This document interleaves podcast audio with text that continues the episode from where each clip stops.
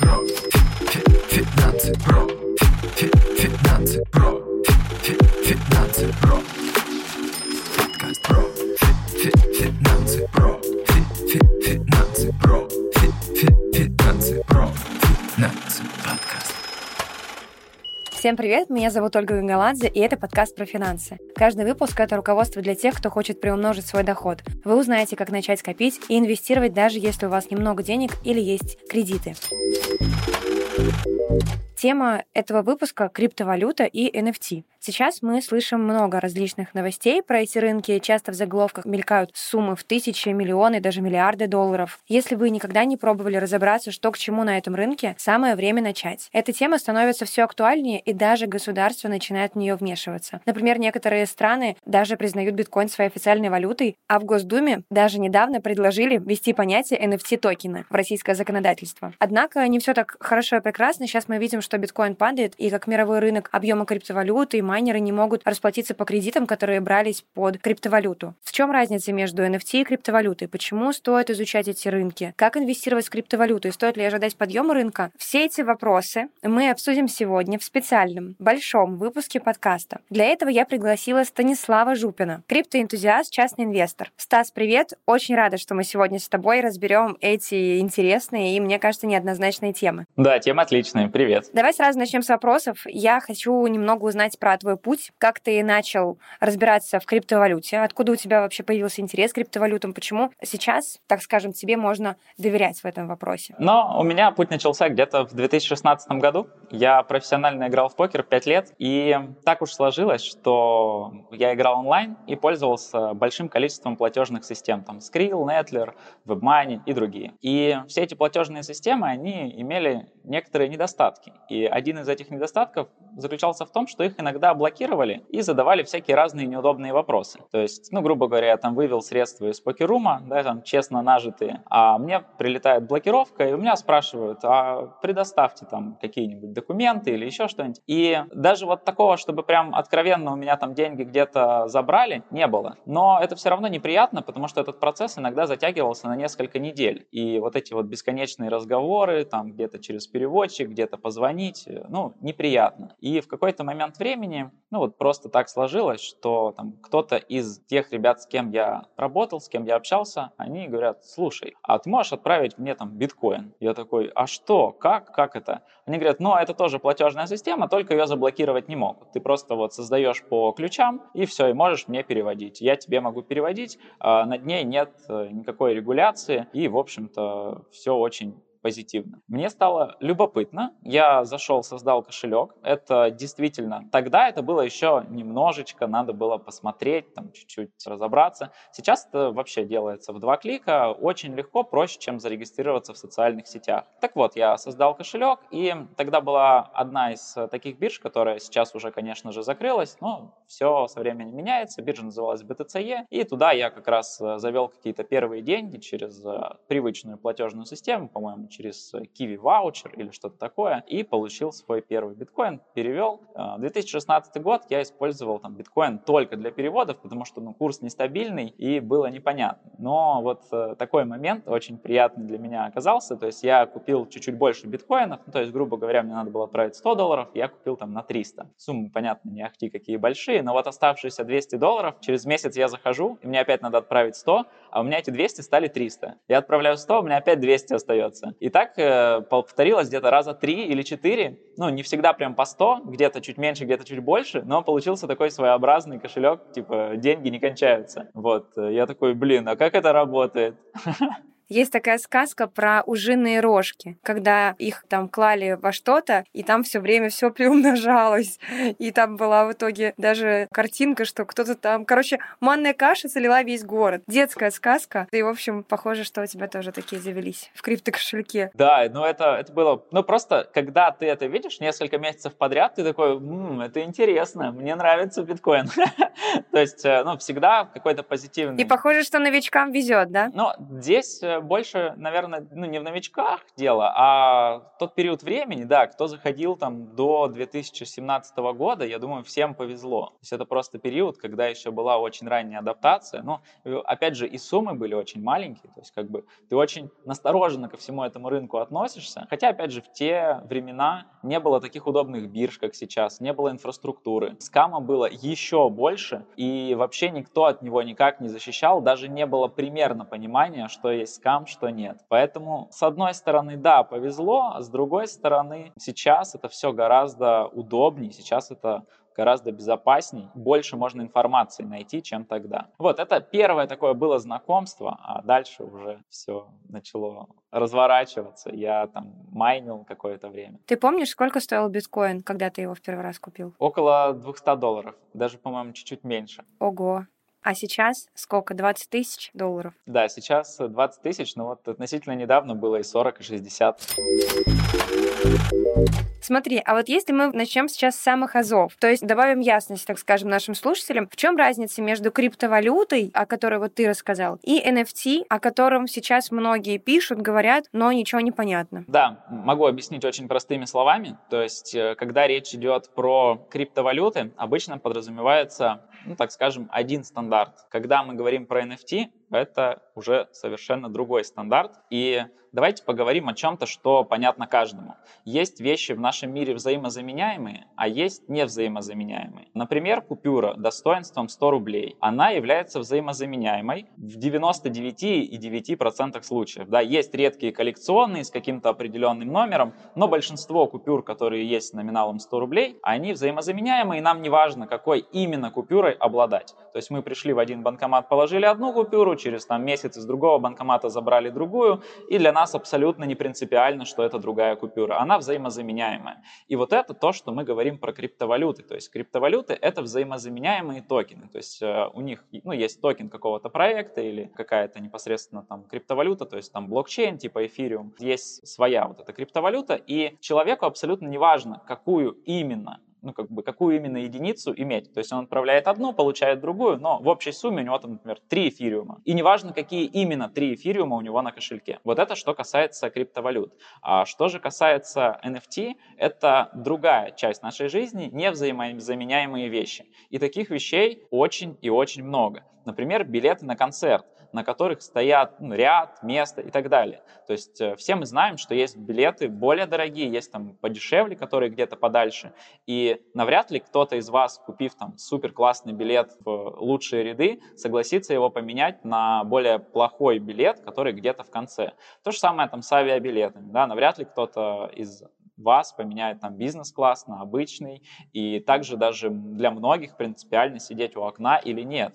То есть это вещи, которые нельзя объединить в одну стопку и сказать берите любой. То есть вот это не взаимозаменяемые вещи. И в мире, ну как бы вообще криптовалюты, это все история про блокчейн, про Web3. Блокчейн — это база данных, которая хранит наши данные, не обязательно наши, просто данные хранит децентрализованно. А под децентрализованным хранением данных подразумевается получается, что большое количество участников одновременно эти данные получает, обрабатывает и синхронизирует. Для, опять же, да, там, простых людей, хотя торрент не является блокчейном ни в коем случае, но это самое простое, что наводит на идею децентрализованного хранения данных.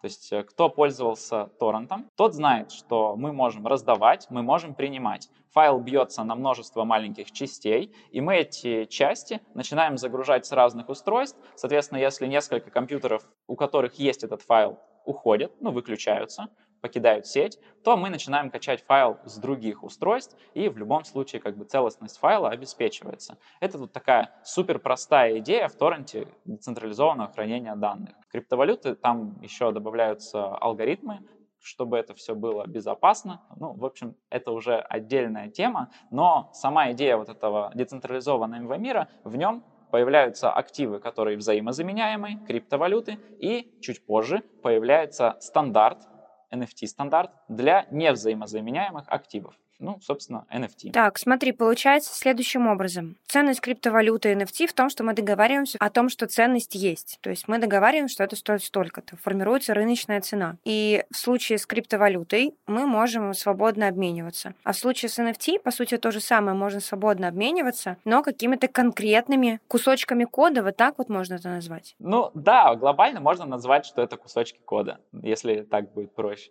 Но кусочки кода — это всегда про то, что конкретно они себе представляют. То есть может быть кусок кода, который делает какую-нибудь программку, которая тебе как калькулятор что-то считает, а другой кусочек кода будет просто красивой визуальной картинкой ну, на твоем экране. NFT — это всегда про картинки или это про какой-то функционал, про возможности какие-то? Нет, NFT — это просто стандарт для невзаимозаменяемых вещей. А невзаимозаменяемой вещью может быть что угодно. И так как мы говорим про цифровое пространство, то что угодно, что может быть представлено в цифровом виде.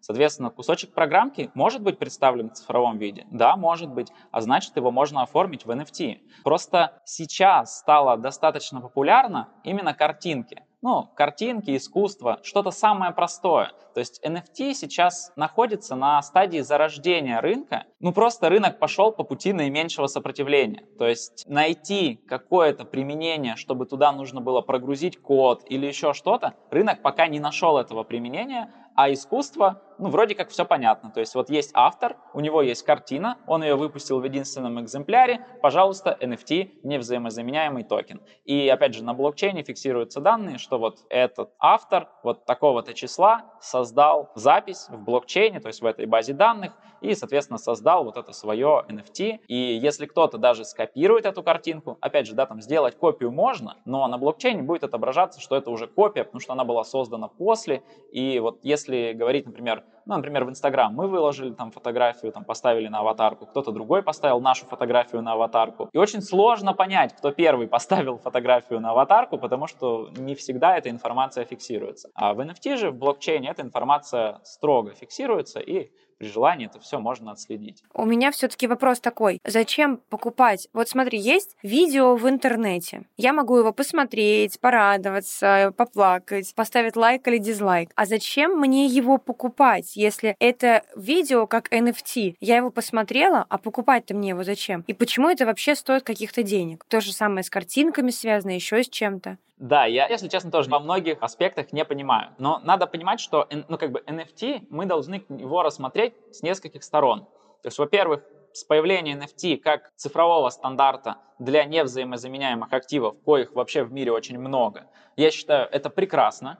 И тот факт, что есть NFT, есть огромные маркеты NFT, есть огромная инфраструктура уже под NFT, NFT могут быть в кошельках, они могут очень легко отправляться, передаваться и так далее, я считаю, что это прекрасно. Это очень хорошо, что этот рынок движется, потому что, ну, на мой взгляд, NFT может стать ну, практически что угодно. Те же самые билеты продавать в NFT прекрасно. Не надо ничего печатать, все очень легко проверить, очень легко передать, очень легко начислить.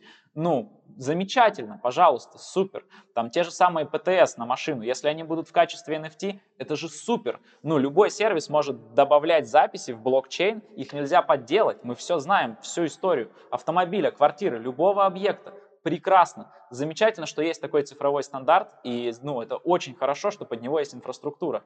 Но если говорить то, что есть сейчас на рынке, опять же, да, к некоторым картинкам вот, например, те же самые криптопанки. Это просто ребята очень давно, когда еще об этом никто не говорил, сделали, по сути, этот стандарт, сделали этот, ну, как бы NFT вообще возможным. То есть это первая коллекция, то есть это история. Это как монетки, которые вот сейчас коллекционеры, там, нумизматы собирают. И какая ценность в монетке какой-то старой французской какого-то года, какой-то определенной чеканки? Ну, наверное, такой прямой ценности нет. Но круто обладать историей, частичкой истории. И вот, например, коллекция там тех же криптопанков — это просто частичка истории, когда цифровой формат вообще появился. Ну, это прикольно. И она там лимитирована, есть там, там вот определенное количество, и больше их уже не будет. То есть э, как коллекционирование, как, как любое искусство, это прикольно. Дальше, есть реально очень крутые художники. И есть художники, которые круто рисуют арты на ну, там есть кто граффити круто рисует, есть кто рисует картины, большие полотна. То есть есть гениальные художники, ну, вот как э, раньше, да, там картины рисовали, раньше не было NFT, и эти картины сейчас стоят там миллионы, миллиарды долларов. Вот. И сейчас есть такой факт, что многие художники, которые рисуют очень круто в реальном мире, в цифровом пространстве, ну вот чтобы нарисовать э, картинку, они могут уступать тем, кто рисует именно в цифровом пространстве. И есть, безусловно, гении из художников в цифровом пространстве. И когда они делают картину, а они рисуют только в цифре, они рисуют там, я не знаю, может на айпадах, я, кстати, не знаю, на чем именно они рисуют, но они не рисуют, ну вот, на картинах, то есть они на полотнах не рисуют кисточками, они все делают при помощи цифры. И, соответственно, то, что они сделали, они публикуют в NFT, и это, опять же, может быть реально невероятно красивая работа, которая именно в среде цифрового, ну, просто лучше. Ну, как, не знаю, как вот художники, есть там гении этого века, гении этого. Шедевр. Да, и здесь сейчас то же самое, есть шедевры. Они, по сути, первые здесь, которые вот сделали что-то невероятное. Это тоже, я считаю, хорошо. То есть ты, по сути, покупаешь что-то, что есть только в цифровом виде, в расчете на то, что ценность этой штуки вырастет за счет того, что кто-то тоже захочет ей обладать. Да, в цифровом виде. То есть нам нужно привыкнуть к тому, что цифровые активы тоже стоят денег. Не только та картина, которую ты вешаешь на стену, но и то, что ты выкладываешь в интернет, тоже стоит денег. Да, но здесь вот я как раз это, я вот сейчас проговорил все позитивное про NFT, но на самом деле этого позитивного в NFT там 1-2%. Ох ты. А теперь про негативное. Ну-ка, интересно. Э, большая часть всех этих NFT нарисована нарисована посредственными художниками за небольшие деньги, и все остальное вокруг этой коллекции это чисто хайп, пиар и ничего более. То есть это просто картинки, которые также есть в интернете, за коллекцию которых там создатели заплатили 20 тысяч долларов, а продают за 2 миллиона, ну там суммарно. И это, это ненормально. То есть действительно идея покупки этой коллекции NFT заключается исключительно в том, что кто-то почему-то дальше будет покупать это дороже. И сейчас на падении рынка мы видим, что вот большинство таких коллекций, они просто ну, падают. А, опять же, да, здесь надо понимать, что есть некоторые коллекции, которые дают дополнительные, ну, так называемые утилити, то есть дополнительную пользу. То есть, обладая некоторыми картинками, мы можем попасть типа в клуб. То есть вот есть у нас картинка, мы там в определенных чатах определяя, с определенными людьми общаемся. Ну вот, например, там обезьяны эти, да, которые там NFT-шки очень популярны, там, наверное, после панков там вторая, иногда и первая по цене коллекция. Они просто там есть куча знаменитостей, у которых есть эти обезьяны, и как бы покупая эту обезьяну, ты попадаешь с ними в чат, там есть тусовки этих, ну, вот, владельцев обезьян, и ты можешь там со своими кумирами поприсутствовать на мероприятии. То есть здесь у этих э, картинок основная ценность — это типа клуб. Ценность не в картинке, ценность в клубе. И в некоторых коллекциях это присутствует. Это как бы, ну, норм, надо просто смотреть цена и ценность, что преобладает. А где вообще покупать это все? Есть какой-то сайт, где ты заходишь, какой-то магазин, биржа, что? Ну, безусловно, да. Ну, то есть это вот как вот, например, есть там типа eBay, да, вот есть такой же marketplace, огромный marketplace, типа OpenSea, да, есть там на Solana marketplace. То есть, ну, просто там можно написать marketplace NFT и посмотреть, как это все выглядит, как это все... То есть, если тебе захочется потратить денег или вложить их куда-то, то это типа один из вариантов того, куда можно вложить. А потом вот ты покупаешь, и ты либо снимаешь это с продажи, либо оставляешь, там ставишь цену выше, да? Да. Ну как, нет, если ты купил, она уже автоматически снимается с продажи. Просто ты можешь выставить по любой цене. Можешь выставить дороже. Вопрос, будут у тебя покупать или нет, это уже второй вопрос. Понятно. Интересно. Но, опять же, для большинства инвесторов я считаю, что, ну вот есть коллекция типа панков, если есть, ну, банки, они достаточно дорогие, то есть там примерно 100 тысяч долларов стоит один объект. То есть если у нас есть большая сумма, и мы там готовы, ну, например, у нас там 100 тысяч долларов, это 2% капитала. Ну, есть же такие mm-hmm. люди. Вот. Да. Ну, пожалуйста, можем пойти купить пару панков. Да, у нас будет как бы э, история цифрового пространства Искусство. на нашем кошельке.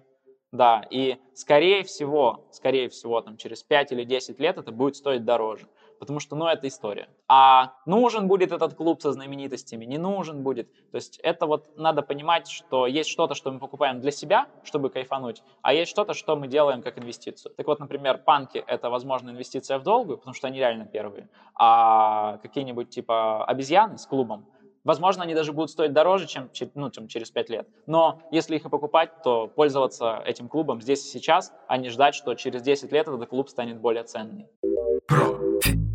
Финансы, Вот я думаю, что многих людей при мысли начать инвестировать в крипту пугает сильная изменчивость рынка. Кажется, что если ты не будешь посвящать изучению этого рынка все свое время, то ты только потеряешь деньги из-за этих колебаний курсов. Верны ли эти опасения и стоит ли сейчас как-то начинать, возможно, инвестировать в крипту или поезд уже ушел? А Я считаю, что нельзя говорить про инвестиции в крипту как-то отдельно от инвестиций в целом. То есть э, у нас есть недвижимость, у нас есть фондовый рынок, у нас есть криптовалюты, и у нас, соответственно, различные инструменты.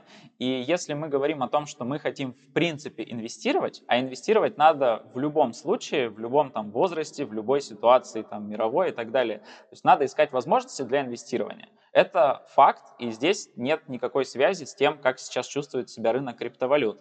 Когда мы хотим инвестировать, мы, наверное, должны подумать о том, чем мы можем наполнить свой портфель. И вот опять же, если говорить там про даже небольшие капиталы, наполнять их недвижимостью крайне сложно, потому что обычно один объект – это и есть весь капитал. И то там еще с кредитным плечом, и получается у нас там диверсификация нулевая. То есть если с этим объектом что-то случается, мы весь свой капитал хороним. То есть для более там больших капиталов, конечно, там можно диверсифицироваться и с недвижимостью. Окей, для небольших капиталов недвижимость не подходит, у нас что остается? У нас остается, ну, как бы кэш, как класс активов, но кэша тоже много хранить, ну, такая история. Обычно даже процентные ставки депозита не бьют инфляцию. То есть, ну, в лучшем случае останемся при своих. Ну, учитывая текущий уровень инфляции, вообще нельзя говорить о том, чтобы сохранить деньги, просто храня их где-либо на депозитах. Имеется в виду даже не депозиты обязательно, а просто на счетах. Если раньше просто купить валюту из-за того, что там была низкая инфляция, был вполне себе вариант, то сейчас даже это не вариант. И приходится искать возможности, да, ты прав. Да, и получается, что кэш – это как бы маленький кусочек,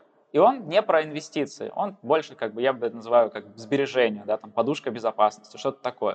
То есть кэш в любом случае должен быть в нашем э, инвест-портфеле, но его должно быть немного, ну, там, 10-20%, скажем. Может быть, даже меньше, если у нас депозит там сильно больше. Или чуть-чуть больше, если депозит сильно меньше. Соответственно, кэш, окей, с ним все понятно. Дальше мы куда пойдем? Вот в недвижимость мы можем пойти, да, если у нас большой депозит. Если небольшой депозит, в недвижимость идти сложно, потому что мы там, ну, получим так, что недвижимость съела весь депозит. Хорошо, недвижимость либо да, либо нет. Дальше куда идем? Фондовый рынок, да? Окей, хорошо, фондовый рынок. Сейчас, опять же, для России что нам доступно? Российский фондовый рынок, который, как, ну, вот, например, сегодня там Газпром дивиденды отменил, тоже там упал на 40%, по-моему, за вот буквально там 15 минут. Да, везде риски. То есть очень высокие риски, плюс, ну, понятно, что мы находимся в какой-то очень большой стадии неопределенности с вот этой всей ситуацией, да, поэтому, окей, да, российский фондовый рынок можно иметь, он сейчас относительно недорогой сравнении с ценами полугодовой давности, но он может стать еще более недорогим, да, там, в течение Недорогим, следующего точно. года или двух, да. Поэтому, да, окей, мы можем сюда, опять же, взять какой-то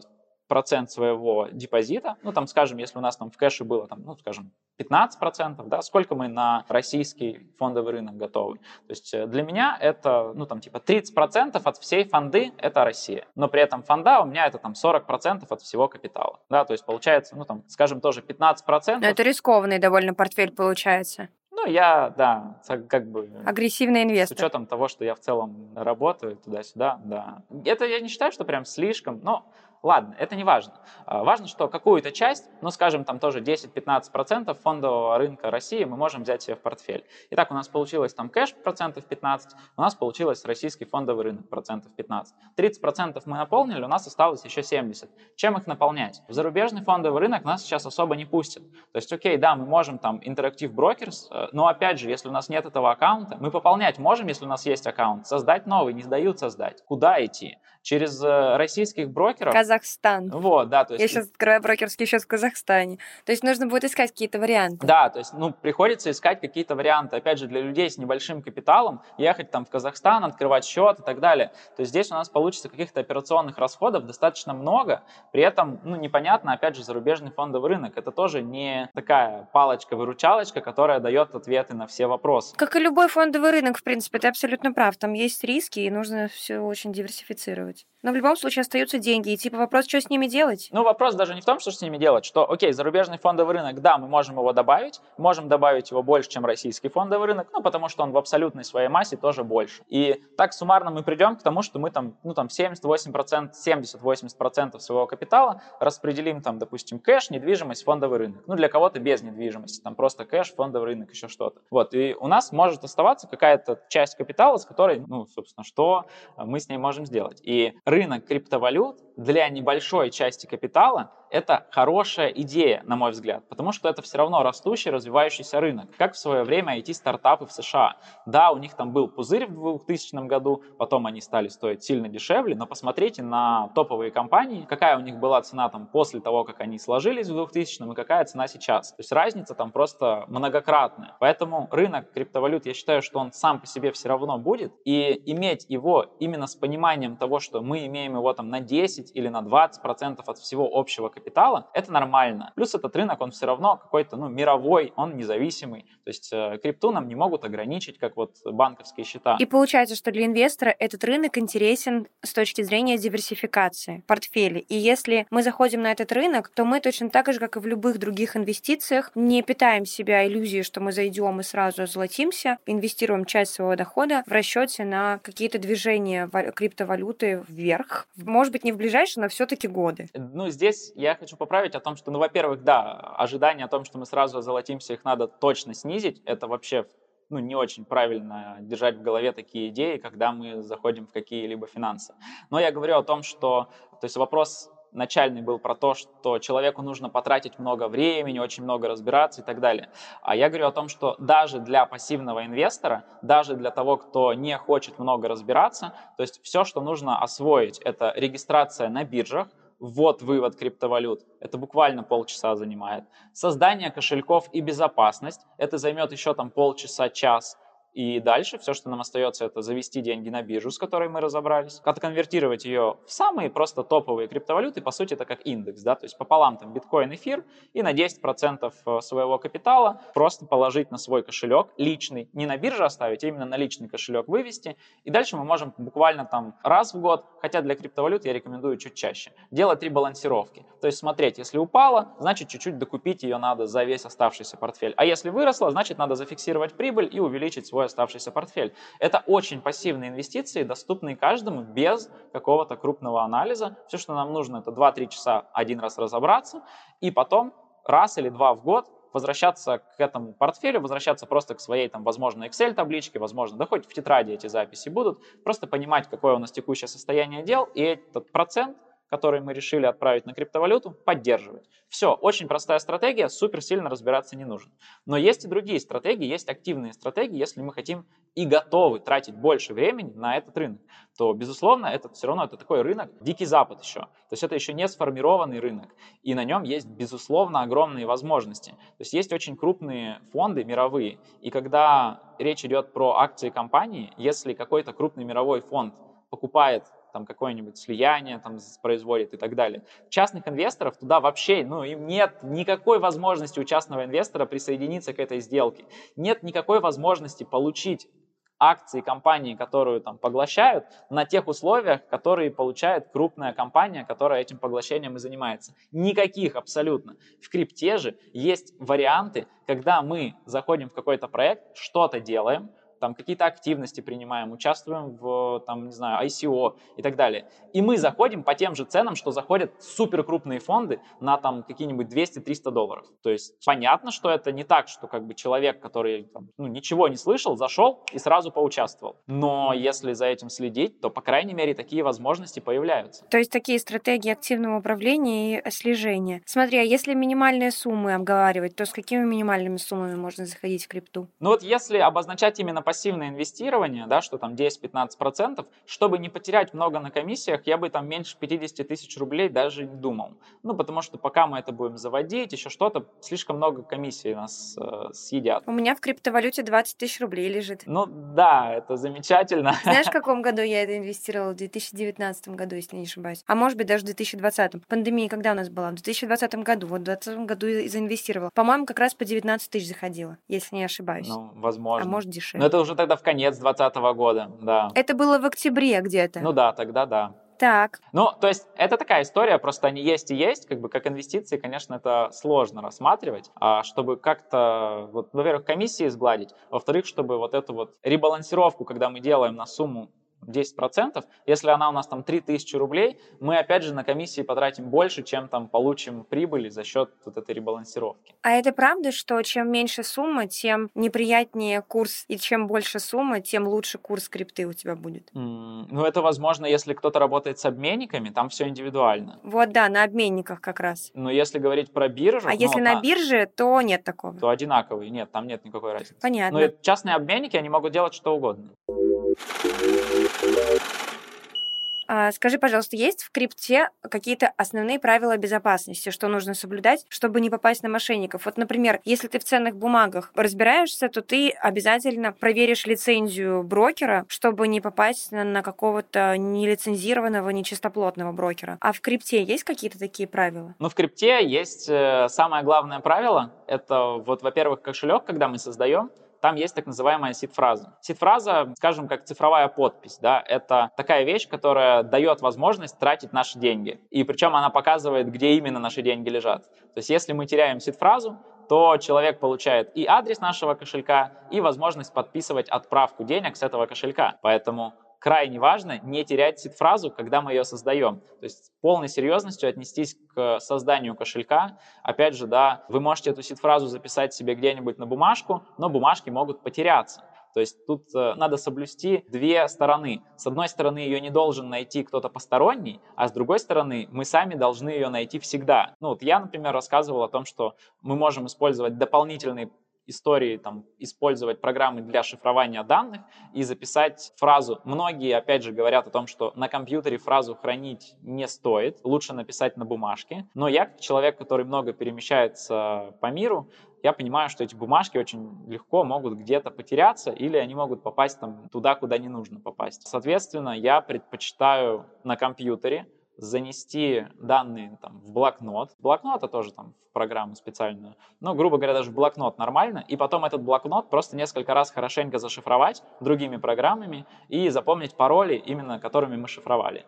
Вот. Это такой самый универсальный способ хранения сид-фразы. Потому что сид-фраза, она же такая длинная, и там цифровые она длинная. и буквенные коды, и это не запомнить. Нет, ее, конечно, можно запомнить, потому что она состоит из английских слов. Можно, некоторые там кошельки можно даже из русских слов но это в любом случае от 12 до 24 слов в определенной последовательности. Ну, есть у меня знакомые, кто запоминает. Ничего себе. Но я таким не упражняюсь, тем более кошельков у меня достаточно много, поэтому тяжело помнить все эти фразы, я вот записываю их в надежное место, зашифровываю и дальше отправляю там куда-нибудь там родителям, говорю, скиньте себе на компьютер, куда-нибудь друзьям. Ну, в зашифрованном виде, опять же, они расшифровать не смогут. Но если что, они файл мне могут предоставить, а я, помня пароли, смогу его расшифровать. Хороший способ. Вот, то есть э, такая история. Очень важно хранить сид-фразу, очень важно. И второе, на что, ну, на чем, наверное, горит э, тоже большинство новичков, это проверяйте правильность сайта, и проверяете, если вы там, сейчас про сайты договорю, то есть, например, вы хотите скачать MetaMask, это там один из самых популярных кошельков, который для сети там Ethereum, Binance Smart Chain, а,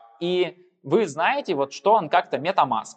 Вы заходите в Яндекс и пишете русскими буквами MetaMask скачать. Вам Яндекс еще подскажет, добавит за вас MetaMask. И вы вводите эти данные, и многие люди, они не различают рекламную выдачу и органическую. То есть, когда поисковик выдает рекламные выдачи, эти объявления могут быть проплачены. И, конечно, да, там за э, вот эту подделку оригинального сайта, за то, что там меняют одну букву. Да, эти объявления банят, но, возможно, именно когда вы ищете, их еще не забанили.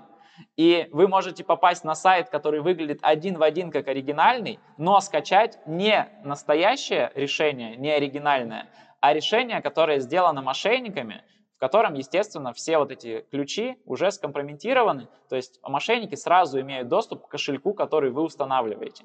И, естественно, все деньги, которые вы на этот кошелек заведете, они будут тут же выведены. Но вот это очень частая история, поэтому убедитесь, что сайт, на который вы переходите за скачиванием кошелька, является официальным. Очень простой такой лайфхак – зайти в Википедию и на Википедии нажать ссылочку. Потому что на Википедии, Википедия, во-первых, она в органическую выдачу попадает. То есть мы открываем Википедию, там описание MetaMask, и рядом у нас есть ссылка. То есть там подделать ссылку ну, практически невозможно. По крайней мере, я не встречал ни одного способа, чтобы мошенники где-то с Википедии подделывали ссылку. А вот именно с рекламной выдачи постоянно. Так, смотри, в итоге нужно пользоваться только официальными сервисами, не какими-то там каналами в Телеграм, правильно? Ну, вот про Телеграм-каналы я тоже что хотел сказать. Но объективно, да, у каких-то кошельков и у них и нет Телеграм-каналов. Но если мы решаем, что мы более такой глубокий инвестор и решаем присоединиться к различным криптовалютным чатам, следить за каким-то проектом, который нам интересен, то с очень высокой вероятностью с камеры нас будут долбить в личку от имени админа, делать копию канала и там создавать якобы объявление о том, что идет продажа чего-то. Вот это постоянно, то есть постоянно следите за тем, что